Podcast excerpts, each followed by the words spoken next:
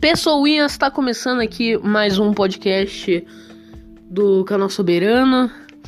Então, o nosso Soberano Cast vai continuar, mudou de nome, porque já tinha. que não tava dando para encontrar lá o podcast. E agora o podcast a gente vai falar aqui sobre a vitória do São Paulo e tal. A gente vai falar sobre a Copa do Brasil. Então, ó, bora pegar, pega sua pipoca aí. Mentira, se você não tiver pipoca, não tem problema. Mas vamos lá. Os jogos foram muito loucos quarta-feira. Teve muita coisa maluca. E a gente tá aqui pra fazer um resuminho de cada um. América Mineira Internacional. Eu não assisti o jogo, mas pelo que eu vi, foi um, foi um jogo bem bosta. Pro lado do Internacional, foi um jogo bem travado, sem muitas. sem eles irem muito para cima. Mas quando eles foram, perderam todas as chances e eu Galo, o Galo, eita, Galo. E quem saiu na frente foi o foi o América. Então os coelhos saíram na frente do Saci. Olha que interessante. Daí tá 1 a 0 na casa do Internacional, né, no Beira-Rio. Foi o jogo. Cuiabá e Grêmio, 2 a 1 pro Grêmio, assim como o Franklin tinha dito. Olha só que legal. Franklin disse que ia ser 2x1 no meu outro podcast. Ele disse que ia ser 2x1. Inclusive, vão fazer os palpites com ele dos próximos jogos depois. Ele acertou. O Grêmio venceu de 2x1. Eu falei que ia ser 2x0. Então, o Cuiabá é, tava. Então, o Cuiabá. No estádio do Cuiabá, né? Na, como é, é o nome do estádio? É Arena Pantanal, né? Se eu não me engano. É Arena Pantanal o Cuiabá perdeu pro, pro time da capital Rio Grandense, pra capital gaúcha. Então o time de Cuiabá, no Mato Grosso do Sul, acabou perdendo o primeiro jogo na, em casa por 2 a 1 um. E a gente já vai falar de outro confronto que aconteceu exatamente a mesma coisa. Um time perdeu em casa de 2 a 1 um. Ah, também teve o 3 a 0 do Palmeiras. Eu não tô em ordem, tá? Eu comecei pelo terceiro. Mas em ordem, o primeiro jogo foi o 3 a 0 sobre o do Palmeiras sobre o Ceará na Arena, na Allianz Parque. 3 a 0, 3 gols em 5 minutos, foi um, recorde aí pelo visto do Palmeiras. O Ceará já tá basicamente eliminado, né? Não dá para saber, mas tá eliminado, basicamente. O Cuiabá, Cuiabá já falei, né? Grêmio 2 a 1 foi do segundo jogo. Internacional 1 a 0 penúltimo jogo ou terceiro também. Então América Mineiro 1, Internacional 0. Daí o maior jogo que é o que a gente vai falar aqui, porque a gente é soberanos, então temos que falar aqui do jogo de São Paulo. Esse eu vou resumir em detalhes, até porque esse eu vi o jogo, diferente dos outros, que eu só sei o que aconteceu e tal. São Paulo e Flamengo, vou até abrir aqui. Esse jogo acabou 2 a 1 pro São Paulo, encerrado quarta-feira tudo mais, vocês sabem. Acabou quase meia-noite. O que, que aconteceu nesse jogo? Aqui, vou até abrir o resumo da partida para eu ir vendo. Vou baixar o som aqui, ó. Toque não. É. Ok. Jovem atacante marca duas vezes e Gabigol desconta para o time da casa na estreia de Rogério Ceni.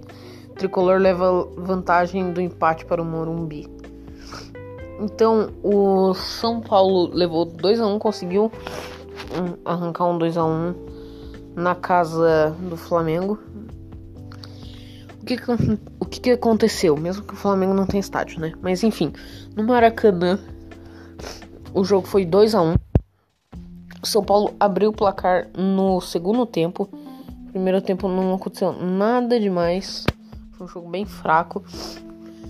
E só tipo algumas chances ali pro Flamengo, principalmente. O São Paulo terminou sem nenhum chute a gol, sem nenhuma finalização no lance. Então acabou 7 a 0 em finalizações pro Flamengo. Só que no começo do segundo tempo, aos dois minutos, Brenner marcou o primeiro gol aos 47, né? Ou seja, dois minutos. Saiu o primeiro gol 1 a 0 para o São Paulo aos dois minutos do segundo tempo. Eu não sei o que Diniz fez com esse time que deu essa dica aí. Daí o que, que aconteceu? São Paulo saiu na frente 1 a 0 Na jogada seguinte, o Flamengo armou uma jogada pelos lados e conseguiu ir pro meio depois para descontar com o Gabigol 1 a 1. Então o jogo não durou mais de um minuto com a vitória do São Paulo, até que na jogada seguinte, num baita de um contra-ataque contra muito bom, feito pelo time do Flamengo, na estreia de Rogério Senna tava 1 a 1 pro São Paulo. Não, pera, 1 a 1 pro São Paulo, isso não faz sentido. Tava 1 a 1, mas com gol do Flamengo aos 49, ou seja, apenas dois minutos depois. Daí, aos 88, o que, que aconteceu? O Rogério Senna deu umas instruções ali e o Diego Souza, que estava machucado, já estava muito machucado antes, no comecinho, 7 minutos mais ou menos do segundo tempo, ele machucou o goleiro, né, o Diego Alves. E assim veio a entrada do do famoso Neneca, o Hugo. O Hugo foi o goleiro substituto, ele, ele vinha jogando nos últimos jogos. Daí Diego Alves é, roubou a titularidade com, com a estreia do Rogério Ceni, roubou a titularidade. Mas depois que teve que entrar, né? Por causa da câimbra que ele tava sentindo, tava sentindo muita câimbra foi muito tempo de. de atendimento. Até que o tal do Hugo entrou. E daí o Hugo foi quem ajudou o São Paulo. Tem gente até que pensa que o Rogério Ceni deu instrução para ele para ele fazer o gol, para ele brincar ali na área e fazer o Brenner fazer o gol. E daí Brenner fez o gol aos 88, levou o Hugo foi dibrar, levou uma caneta e só deu um chutão para dentro do gol.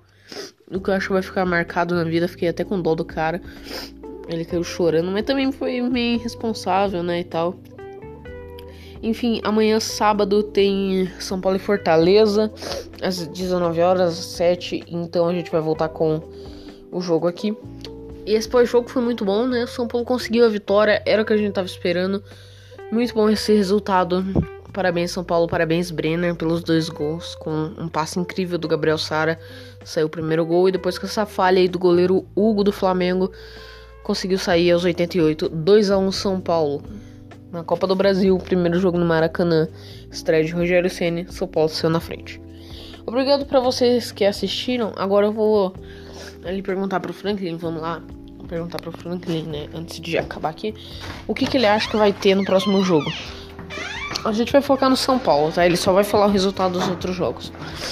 Franklin, você pode falar uma coisa aqui pra gente? Não. Qual vai ser o resultado do jogo de São Paulo e Flamengo na próxima quarta-feira?